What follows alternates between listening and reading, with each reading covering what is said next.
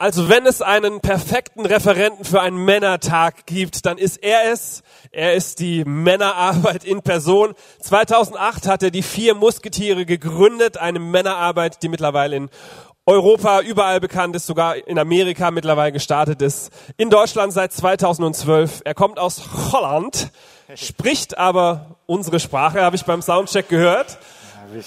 Da bin ich sehr froh. Er kommt aus Zwolle, leitet da eine riesige Gemeinde, ist Vater von vier Kindern und hat tolle Bücher geschrieben, die G-Kraft, über die wir heute sprechen. Ähm, Fliegen, Fliegen ist schön oder sowas. Äh, geboren um zu fliegen. Geboren um zu fliegen. Ja, ja, die vier Musketiere. Richtig gute Bücher. Ja, Geboren um zu fliegen ist ein super Titel. ja das ist super Titel. hè. Ja. ja. Und, und jetzt möchte ich einen männertosenden Applaus haben für Henk Strohvogel. Danke sehr. Danke. Danke dir. Danke.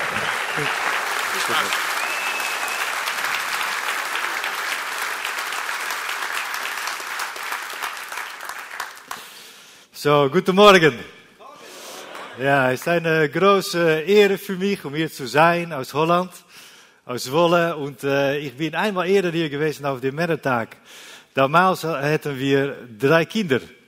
Aber ja, ich äh, bin mit der vierten Musketier. So ja, drei Kinder, da muss noch ein vierter dazu. So, jetzt haben wir äh, vier und ist die Familie komplett. Und äh, es ist sehr schön, hier wieder zu sein und auch zu sehen, wie die vierte Musketier in Deutschland geht. Wir sind jetzt hier, aber 370 Männer sind in Thüringen, in die Bergen, und die erleben dort die Abenteuer mit Gott, um näher zu ihm zu kommen. Und äh, ja, es ist eine, eine großes Vorrecht für mich, hier zu sein. Und meine Sprache, ich bin ein Holländer, so Verzeihung für meines Deutsch und äh, höre, was ich meine, vielleicht nicht, was ich sage. Ja, das ist äh, auch eine gute Verabredung äh, beim Anfang.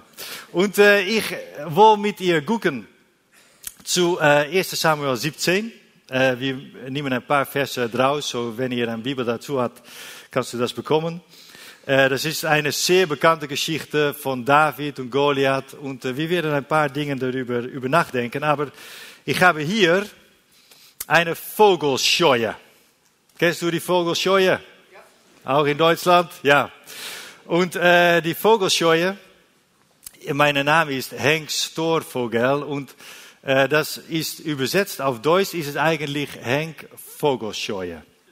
So, ich habe meinen Namen mitgenommen. Wir äh, gehören ein bisschen zusammen. Aber äh, auf unseren Wegen in das Leben, auf viele Kreuzungen des Lebens gibt es diese Vogelscheue.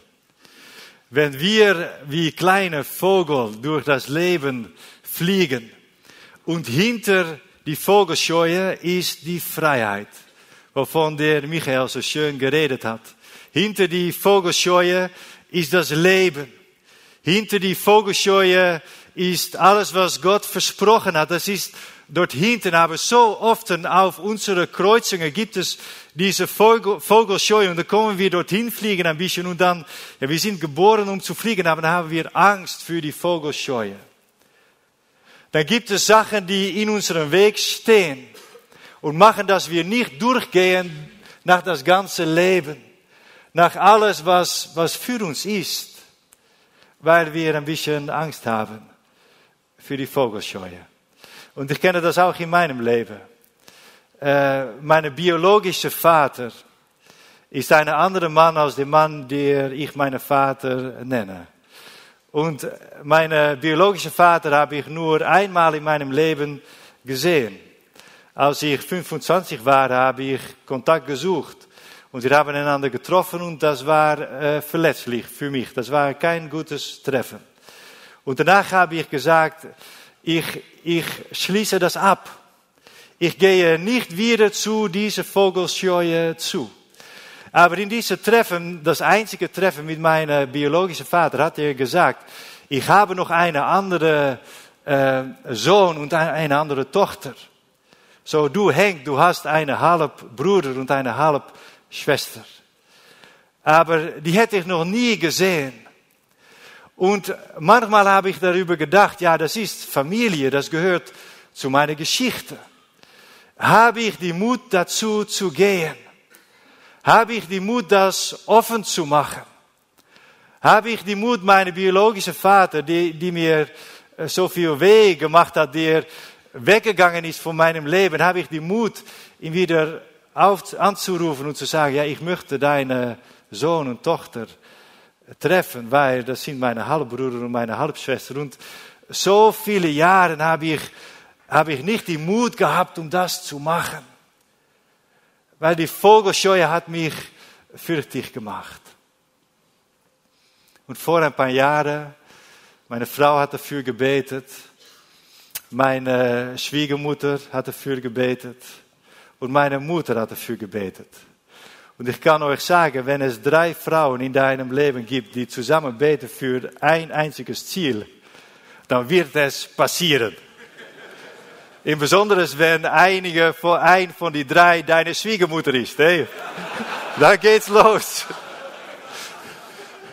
So, die haben dafür gebetet und vor ein paar Jahren habe ich endlich, letztendlich die Mut gehabt, um meinen biologischen Vater nach zwölf Jahren, nach das erste Treffen wieder anzurufen, zu sagen, ich möchte meine Halbbruder, meine Halbschwester, ich möchte sie treffen.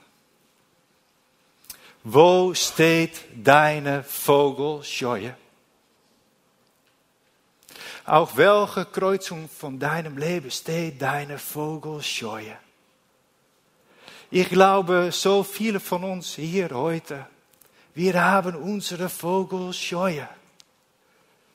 Und es kann sein auf das Ebene, wovon der Michael geredet hat, dass es in die familiäre Beziehungen, unsere Söhne, unsere Töchter, unsere, unsere Ehe, vielleicht andere Leute, wo die Beziehung verletzt ist und kaputt ist und wir, wir fliegen dazu, aber immer wieder zurück, weil wir haben Angst um verletzt zu werden. Vielleicht ist es auf die Ebene mit Gott, dass du denkst, ja, ist Gott gut? Kann ich Gott trauen? Nach alles. Und wir fliegen ein bisschen zu Gott, aber dann auch wieder, wieder zurück, weil wir haben Angst. Was, wenn er mich fallen lässt? Was, wenn es nicht für mich ist.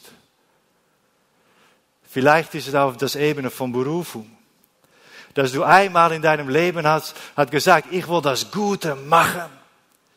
Ich will mein Leben und meine Kraft, ich, ich will das geben für Leute in Not. Ich bin, bin wie die Jünger in, in das Boot und Jesus, er ruft mich, komm auf de, aus dem Boot und wandere auf das Wasser. Und dass du, dass du gesagt hast, ja, das, das wolle ich, aber du hast es noch nicht gemacht. Weil du hast Angst. Wie muss das mit die Finanzen? Wie muss das mit meiner Zeit? Wie muss das mit meinem Status? Wie, wo steht deine Vogelscheue? Und wenn wir zu der Geschichte von David gucken in 1 Samuel 17, will ich ein paar Sachen rausholen. Und wir kennen die Geschichte, das ist der David, der kämpft die, die Riese Goliath und die Riese ist wie die, die Vogelscheue. Hinter Goliath ist die Frieden. Hinter Goliath ist das Leben für das Volk Israel. Aber es gibt niemand, die die Mut hat, um zu kämpfen mit die Riese. Es gibt niemand, der die Mut hat, um die Vogelscheue rumzugehen und die richtige Kampf zu machen. Dann gibt's David. Und er kämpft der Riese. Und wir lesen in die Bibel, dass der Riese, er war riesig. Ja? Er war richtig groß.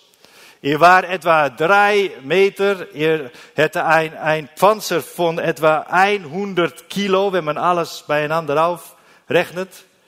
So war, war nicht nur lange, aber er war auch stark. Ja, er war eine, eine Riese. Und er kam von, von, von Gott, sagt die Bibel von Gott. Das ist, was wir heute kennen als Gaza in Israel. Ja, ich bin ein paar Mal in Gaza gewesen, um dort äh, die liebe Gott zu bringen zu die Leute, die dort leben. Es sind viele Moslems. Und äh, ich bin dort gewesen mit Sport, Sportteams, auch mit einem Basketballteam. so gab es ein, ein Tag, dass ich in Gaza war. Und wir hatten das größte Stadion von, äh, von Gaza.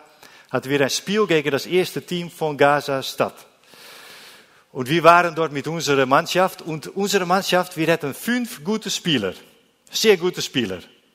Und dann äh, hätten wir äh, fünf schlechte Spieler. Und ich war äh, einer von den schlechten Spielern. Aber ich war die beste von den schlechten. Ja, so, äh, ja. So, ich war die erste, die dann ein bisschen mitmachen konnte, wenn einer von den ersten fünf rauskam.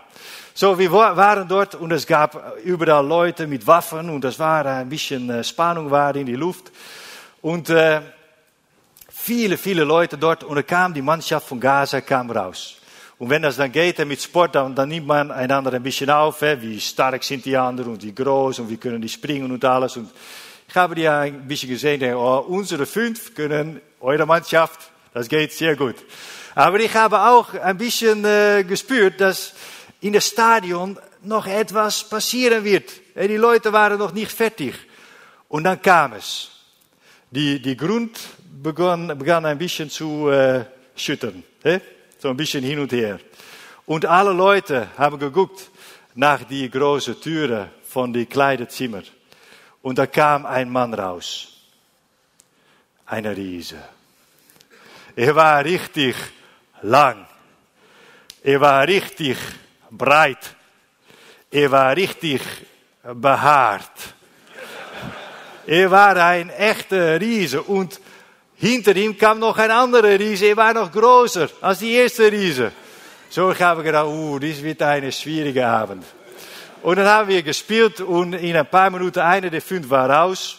So, ich war der Beste vom Schlechten, ich muss rein. So, ich war in das Spiel und ich weiß noch, ich habe versucht, einer der Riesen zu blocken.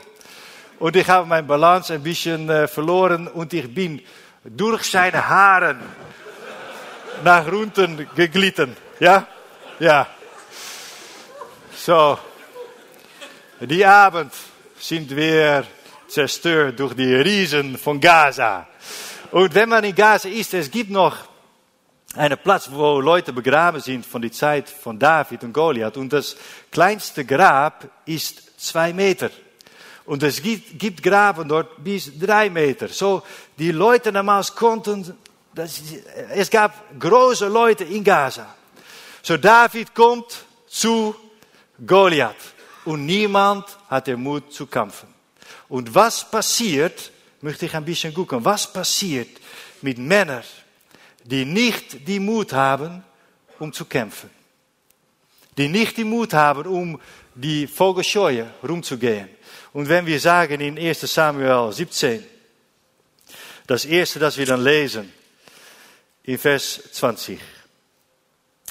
David überließ die Herde einem Hirtenjungen und machte sich mit allem, was Isai, sein Vater, ihm mitgegeben hatte, früh morgens auf den Weg. Als er das Heer erreichte, zogen die Soldaten gerade unter lautem Kriegsgeschrei zum Kampfplatz und gingen in Stellung. Ihnen gegenüber standen die Philister. Das erste, was wir machen als Männer, wenn wir nicht die Mut haben, um die richtige Kampf zu kämpfen, ist, dass wir noch immer rausgehen. Kommen wir mit allen Soldaten und wir haben unsere Helme auf, vielleicht eine schöne Feder auf. Und gehen wir, stehen wir dort alle zusammen und dann schrien wir laut. Weil wenn wir zusammen laut schreien und uns selber groß machen, dann, dann überschreien wir unseren Angst. Kann niemand sehen, dass das eigentlich von drinnen haben wir Angst. Es, es gibt niemand in das Ganze hier mit dem Mut, der Philister zu kämpfen. Aber alle schreien, ich bin groß, ich habe Mut, sehe wie, wie schön ich raussehe wie ein Kämpfer. Ich habe nicht, nicht das Herz von einem Kämpfer aber ich schreie wie ein Kämpfer. Und das ist, was wir so viel sehen mit Männern. Dass so viele Männer haben nicht die Mut, um die echte Kämpfe ihres Lebens zu begegnen. Aber die machen sich noch ein bisschen groß. Hey, ich sehe ein bisschen gut aus hey, heute. Du siehst unsere Kleider hier, da haben wir das ein bisschen äh, aufeinander aufgestimmt. Ein bisschen gelb und, und grün. Und so können wir Männer das, Männer das machen. Ich sehe gut aus. Ich habe ein schönes Wagen. Ich habe ein, eine gute Ausbildung. Guck, guck zu mir. Ja, ich kann das Leben machen. Mein Hart ist klein. Ich, ich habe nicht den Mut, der Vogelscheu herumzugehen, aber niemand die sieht. Ich, ich komme raus und ich schreie und ich mache mich selber groß. Das Zweite, was wir sagen, von, sehen von den Männern, die nicht die Mut haben, um die Camp zu machen. Wenn wir durchlesen in Vers 28, dann treffen wir Eliab, die älteste, älteste Bruder von, von David. Und dann sagt die Bibel das folgende. Als Eliab, Davids älteste Bruder, ihn mit den Soldaten reden hörte, wurde er zornig. Was hast du überhaupt hier zu suchen? fuhr er ihn an. Und wer hütet jetzt die paar Schafe und Ziegen in der Steppe? Ich weiß doch genau, wie hochnäsig und eingebildet du bist. Du bist nur zu uns gekommen, um dir eine Schlacht anzusehen. Was habe ich denn getan? entgegnete David. Ich habe doch nur eine Frage gestellt. Er drehte sich zu einem anderen um und fragte wieder durch. Männer, die nicht die Mut haben, um die großen Kämpfe ihres Lebens zu begegnen, führen falsche Kämpfe. Um noch ein bisschen das Gefühl zu haben für zichzelf, dass die noch mutig sind. Eliab, die Bibel sagt, er war ein großer Mann. Als Samuel zu der Familie von Isaïe kam, um einen neuen König zu, zu, äh, auszurufen, war Eliab der Erste, war er war der Größte. So wenn jemand der Philister Goliath begegnen sollte, war es vielleicht Eliab. Aber er hatte Angst. Er hatte Angst für die echte Riese. Und dann hat er gesagt, ah, dann gehe ich in einem Kampf zu meinem kleinen Bruder. Ich habe Angst für die Riese, aber bei meinem kleinen Bruder kann ich noch ein bisschen das Gefühl haben, dass ich mutig bin. Und er beschimpft sein kleinste Bruder. Und er bekämpft seine kleinste Bruder. Und ich sehe das so oft. Ich kenne das aus meinem eigenen Leben, aber auch von uns Männern, wie wir das machen. Es gibt Männer hier, du bist in der falschen Kampf. Du kämpfst, kämpfst deine Frau, aber deine Frau ist nicht die Feind. Du kämpfst vielleicht deine Kinder, aber die Kinder sind nicht deine Feinde. Du kämpfst in deiner Kirche oder Gemeinde. Aber in die Kirche, das ist nicht deine Feind. Du kämpfst vielleicht mit, mit Geschäftsleuten und Leuten, mit wem du arbeitest. Die sollen Mitarbeiter sein, nicht deine Feinde. Aber so oft brauchen wir unsere Energie unsere männliche Kraft. Etwas muss geschehen mit unserer Energie. Und wenn ich das nicht brauche für die echte Riesen, kämpfe ich den falschen Kampf. Und es gibt Männer hier. Heute ist für dich, dass du sagen kannst, ich höre auf, um den falschen Kampf zu kämpfen. Und heute fange ich an, um die Energie, die Gott mich gibt, anzuwenden. Um die echte Riese zu bekämpfen. Ich gehe um den Vogelscheuer hin. Ich gehe in den Kampf hinein. Das dritte, was Männer machen, die nicht die Mut haben, um die echte Riese zu kämpfen. Vers 38. David kommt zu Saul. Saul ist der König. Und Saul sagt, okay, du, du möchtest den äh, Riese kämpfen. Dann sagt die Bibel, dann gab er David seine eigene Rüstung.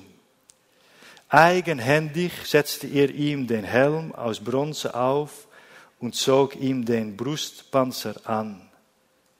Und zuletzt schnallte David sich den Gürtel mit dem Schwert um und mühsam versuchte er einige Schritte zu gehen, denn er hatte noch nie zuvor eine Rüstung getragen. Das geht nicht, sagt er. Saul hat nur ein Narrativ. Er denkt, wenn wir einen Kampf machen, braucht man einen Panzer. Und er sagt zu David, wenn du in die, die Krieg gehst, dann brauchst du meinen Panzer. Und er gibt sein ganzer Panzer zu David. Wenn, wenn du einen Panzer hast, bist du sicher. Das ist die Gedanke. Wenn das alles Eiser, ist das Eiser, um dich hin gibt, dann bist du sicher. Und einer der Männer, die mit uns mit waren, ein paar Wochen her, äh, in einem Charakterwochenende, er hat am letzten Tag sein Zeugnis gegeben. Und er hat gesagt, wenn ich jung war, ich bin verletzt worden. Mein Hart, Herz hat Angst bekommen. Und ich bin in eine Panzer gezogen. Wie ein großer Panzerzug. Ja, ich bin reingezogen. Und in einem Panzer gibt es ein, ein kleines äh, Fenster. Und durch das kleine Fenster habe ich in die Welt geguckt. Alles um mich war Eiser, aber ich war sicher. Aber auch im Panzer, es, ist, es gibt nicht viel Räume. So, es, war, es war nicht schön im Panzer, aber ich habe immer dort gelebt, im, im Panzer. Und es gibt Männer, du bist in ein Panzer gezogen, weil du die Gedanken hast wie Saul, das Panzer gibt mich Sicherheit. Wenn ich rausgehe zum Feiern, dann brauche ich, niemand kann mich verletzen. Nichts kann mich berühren. Ich bin sicher in meinem Panzer. Ich sehe fast nichts. Ich, ich habe ein kleines Leben. Kennst du das? Und es ist hier sehr eng. Aber dies ist sicher. Und er hat gesagt, in diesem Wochenende bin ich letztendlich rausgekommen. In die Freiheit wiedergekommen. Männer, Gott hat uns Kraft gegeben. Er hat uns Energie gegeben. Und er hat uns das gegeben, um die echte Kämpfe zu kämpfen. Um die Vogelscheue herumzugehen. Und das Leben zu begegnen. Die Freiheit und die Freude, die Gott hat an die andere Seite der Vogelscheue. Und da gibt's David. David, er ist so anderes. Und David, er inspiriert uns, um, um um die Vogelscheue hinzugehen und das, die echte Kampf zu kämpfen. Und das erste, was ich schön finde von David, wenn wir lesen, zurück in Vers 20, dann sagt die Bibel, früh morgens ging David auf den Weg. Früh morgens. In Bibel, wenn es, wenn es gibt in der Bibel früh morgens, wird immer etwas Besonderes passieren. Große Tage fangen immer früh morgens an. Wenn Joshua seine große Kämpfe kämpft, dann sagt die Bibel immer, und früh morgens ist er aufgestanden. Und wenn wir denken ah, von der größten Kampf je mit, mit äh, die Auferstehung von Jesus, dann sagt die Bibel, und früh morgens gingen die Freunde von Jesus nach das Grab, aber es war leer, weil Jesus war schon weg. Er war früh, früh morgens auferstanden. Die größten Tage fängen früh morgens an. Wer von euch hat heute für einen Samstag ist früh aufgestehen? So, die zijn een gute Tag, für einen großen Tag. Hey? Frühmorgens. Dies kann ein Tag sein von neuen Entscheidungen. Ein Tag, wo Sachen passieren können, die du vielleicht nicht erwartet hättest. Weil frühmorgens ist eine gute Zeit für einen großen Tag. Und er ist aufgestanden, er ist zum Kampfplatz gegangen. Und dann fängt etwas Besonderes an. In 26. Vers. Er hat die Goliath hatte gehört. Und er sagte er, wir können doch nicht dulden, dass dieser unbeschnittene Philister sich über das Heer des lebendigen Gottes lustig macht.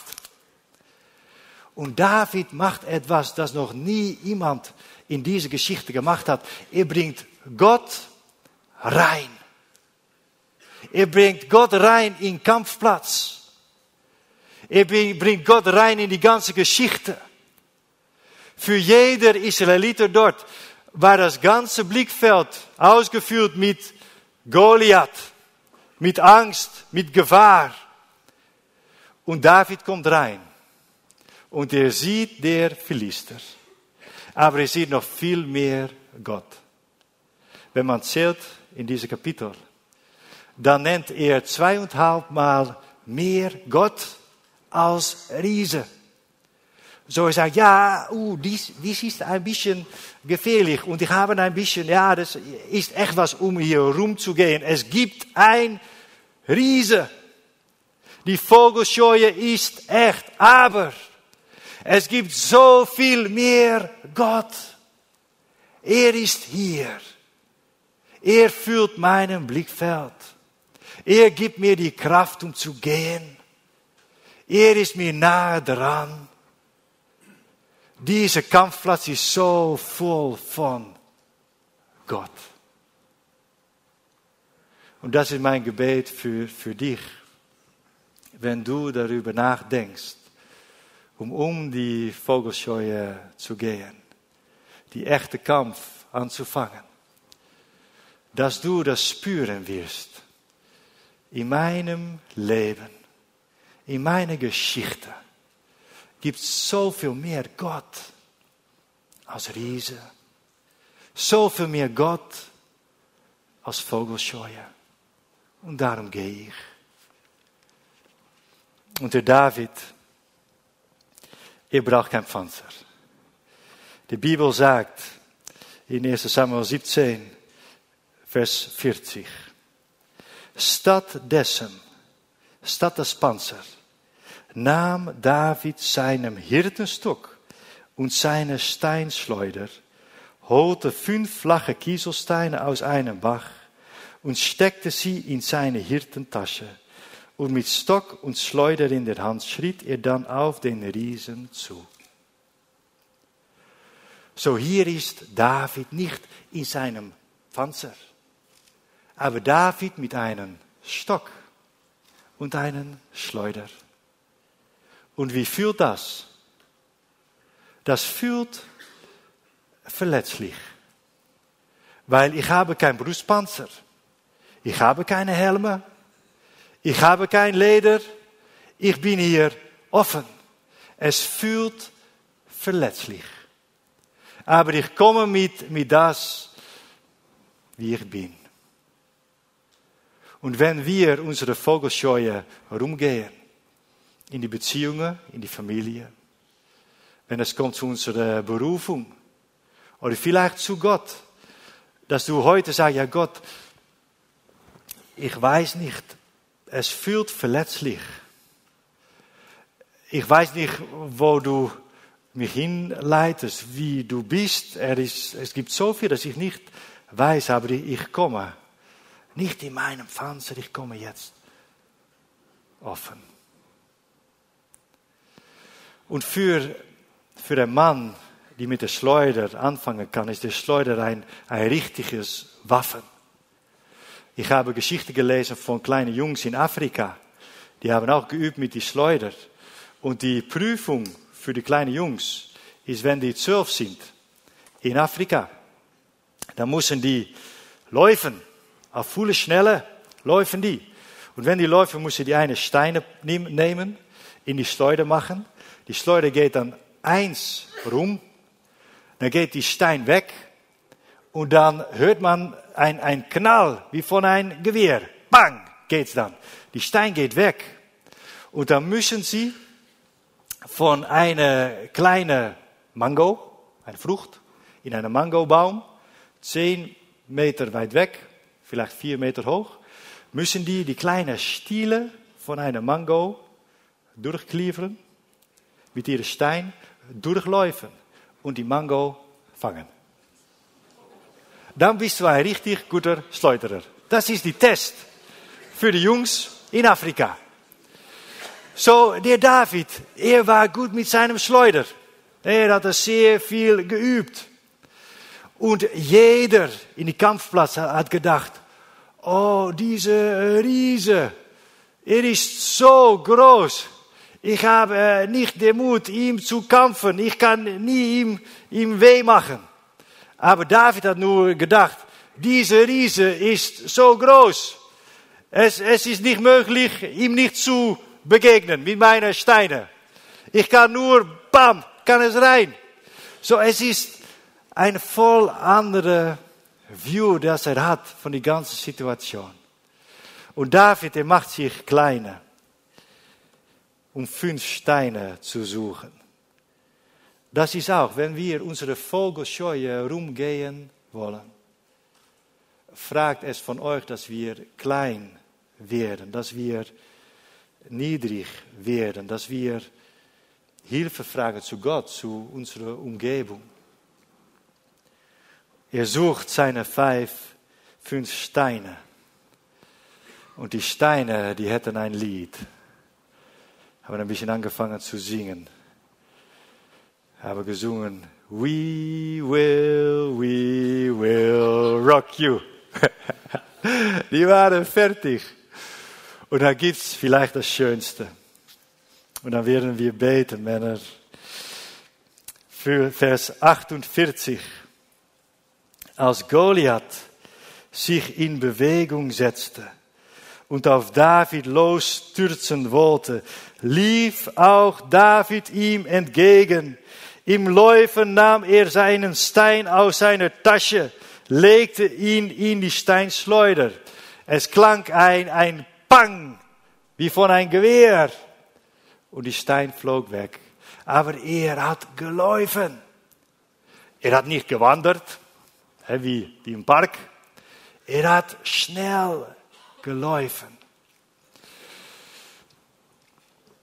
Es ist wichtig, denn, dass wenn wir die echte Kampf kämpfen, dass wir bereit sind, um ein bisschen schmutzig zu werden, um zu rennen, um zu laufen, um mit all unserer Energie und Kraft reinzugehen.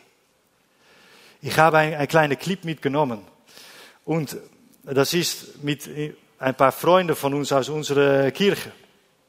Wir waren in einem Boogie. Ja, kennst du das? Eine Boogiefahrt? Kleine Boogiefahrt. Ja, du siehst die Boogie in ein paar, paar Minuten. Und wir waren in, die Boogie und es war sehr dreckig überall. Und zuerst mein Freund, sein Name ist Dirk, mein Freund durfte erst fahren. Aber er hat gedacht, neben mir ist mein Pastor. Ja? Und meine Pastorin muss ein bisschen gut sein für meine Pastor. Das ist auch sehr gut. Schön. Er hat gedacht, er hat gedacht, mein Pastor soll nicht schmutzig werden. So, wenn es ein bisschen dreckig war, hat er rumgegangen. Und, und nach einer halben Stunde, ich war völlig wie, wie jetzt. Es war alles, alles klar. Und haben wir gewechselt. Und jetzt könnte der Pastor fahren. Ja, wir werden das gucken und wenn er sagt, help, es ist äh, auf Holländisch äh, übersetzt, aber help auf Deutsch ist Hilfe. Ja? So, wenn du das siehst, dann weißt du, was er sagt. So, ja. ja.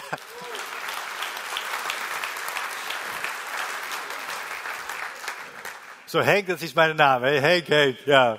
Und was, was du je nou, was machst du jetzt, was machst du jetzt? Und äh, dies war jetzt in seiner christlichen Modus, weil ein, ein Minute später kam er in seine Automodus und da kamen alle Geschrei, habe ich nicht ihr gegeben. Hat er alle Sachen gesagt, die, aber das war, wir brauchen keine Angst zu haben, um ein bisschen schmutzig zu werden.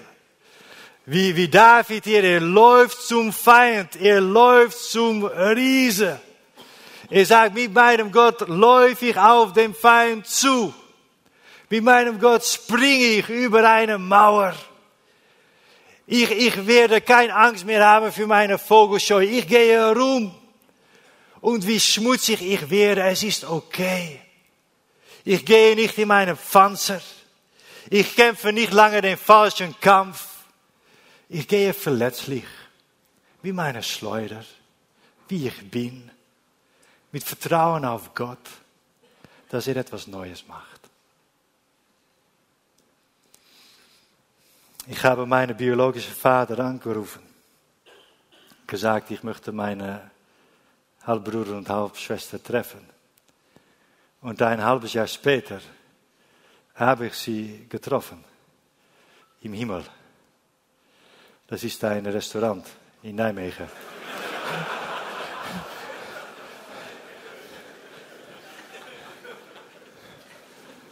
Und das, ich hatte ein bisschen Spannung dafür.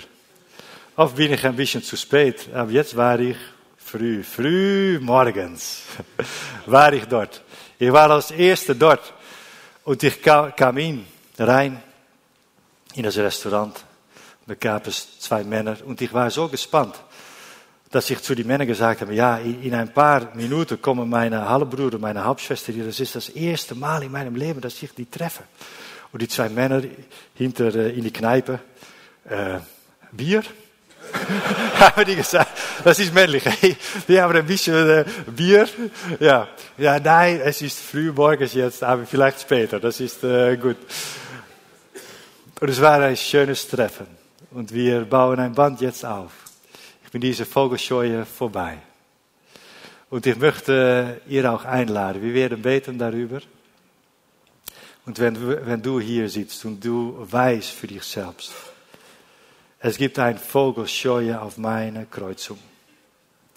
Und vor Jahren habe ich nicht den Mut gehabt, herumzugehen. Und das hat gemacht, dass ich falsche Kämpfe geführt habe. Dass ich mich zurückgezogen habe in meinem Panzer. Dass ich meine große Suche in mein Beruf, in Wagen, in alles draußen, schreien. Aber es ist genug. Ich will Gott fragen, mit mir zu gehen. Die Vogelscheue rum, die Ries entgegen, die Kampf zu kämpfen, die er für mich hat. Und wenn das für dich ist, während das Gebet kannst du deine Hand hochheben, ich werde das angeben. Und dann bete ich für euch. Lass uns zusammen beten.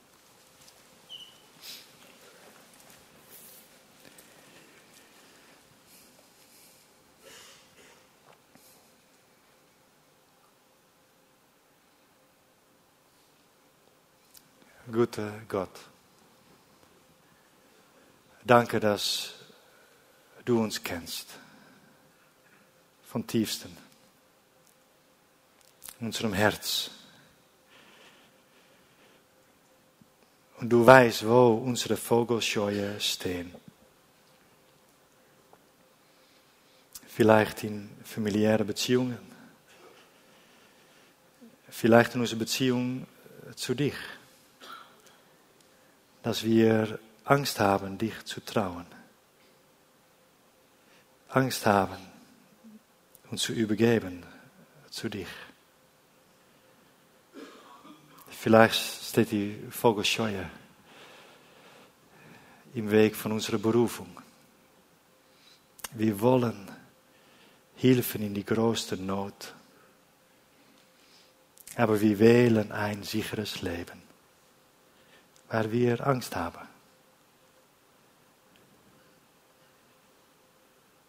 Und heute, frühmorgens, wollen wir die Vogelscheue herumgehen. Wir wollen nicht, dass unsere Angst uns wieder leitet, aber uns vertrauen auf dich. Und wenn dies für dich ist, bitte hebe deine Hand, dann werde ich beten für dich. Für Kraft und Mut, um der Vogelscheu herumzugehen. Sehr gut. Wenn es für dich ist, hebe, bitte hebe deine Hand. Sehr gut.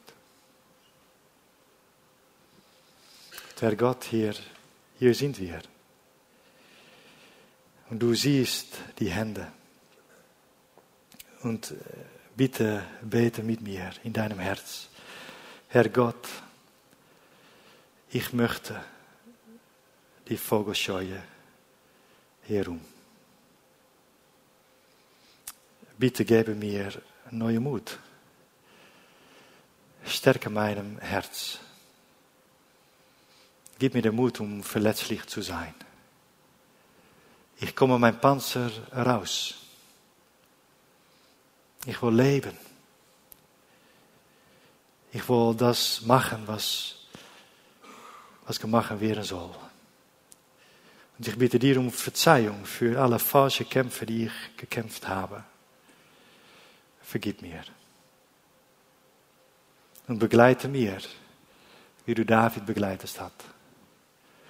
Lass mir schmutzig werden, wenn es dreckig ist. Lass mich laufen, wie David gelaufen hat. Ich danke dich für deine Segen und Gnade. Im Namen Jesus.